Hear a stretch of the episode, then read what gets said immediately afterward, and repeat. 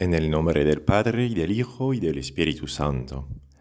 Hoy para este ratito de oración te quería contar la historia de una mujer que se llama Svetlana. Es una mujer rusa. No es mi país, yo soy de Francia, seguramente ya lo has adivinado por el acento.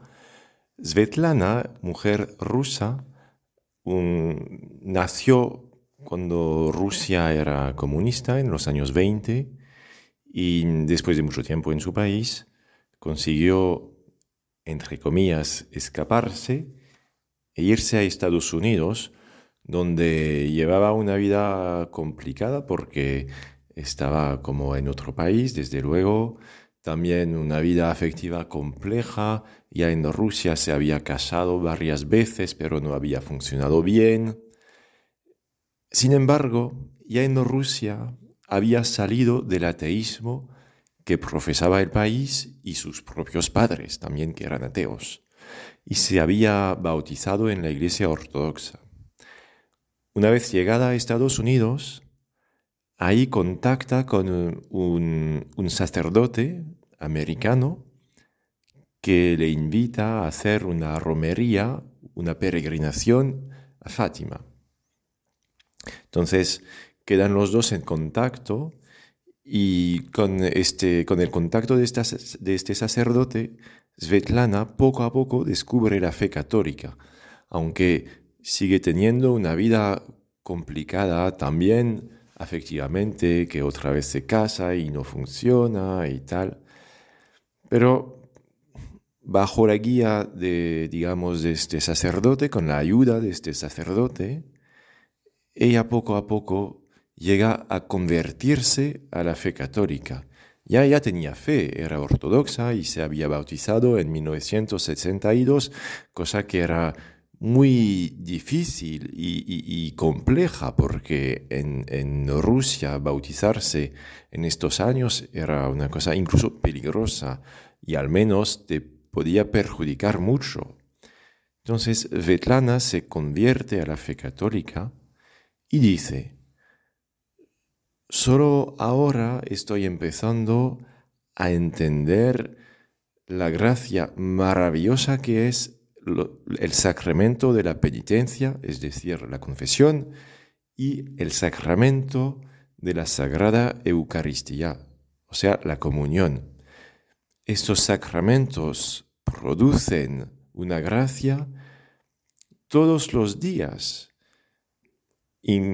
todos los años, en cualquier momento del año, cuando los recibes, hay una gracia, incluso cuando los recibes cada día. Antes, yo no quería arrepentirme y perdonar, y nunca he estado capaz, he sido capaz de amar a mis enemigos. Pero ahora me siento muy distinta siento que soy capaz de hacer todo eso desde que voy a misa cada día. Y añadía, la Eucaristía me ha dado la vida, me ha dado vida. Y el sacramento de la penitencia, pues es que a Dios yo le abandono cada día y incluso puedo traicionarlo cada día.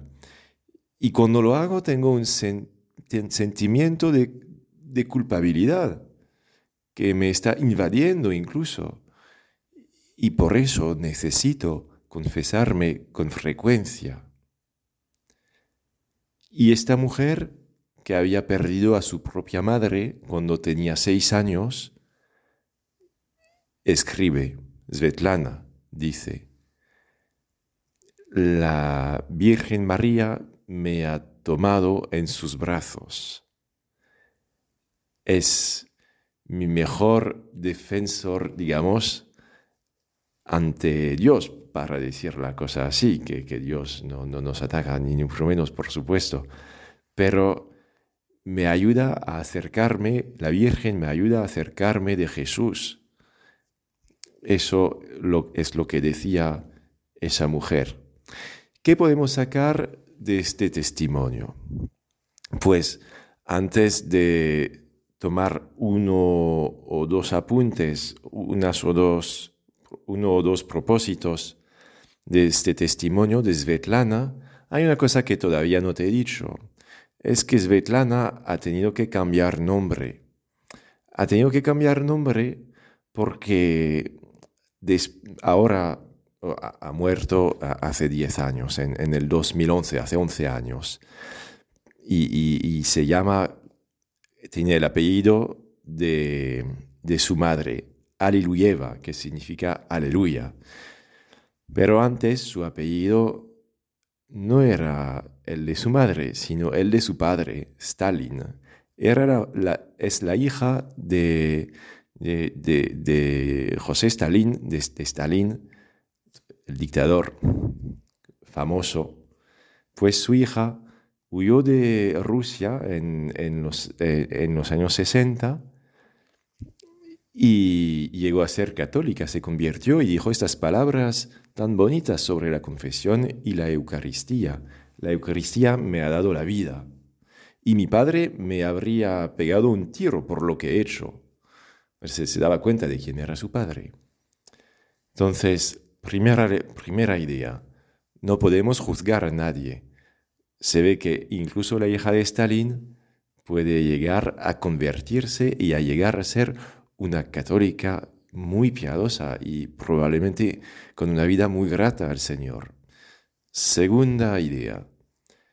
Ella se ha convertido y ha descubierto el valor de la comunión diaria y de la confesión frecuente. ¿Tú qué tal vas con estas dos cosas? ¿Tú también, a ti también te atrae eso? O quizás tú también necesitarías, como yo, convertirte un poco para volver a descubrir la belleza de la Eucaristía y de la confesión, que son dos enormes abrazos de Dios. Todo eso tomando la mano de la Virgen que, como Svetlana decía, nos conduce a Jesús. En el nombre del Padre y del Hijo y del Espíritu Santo.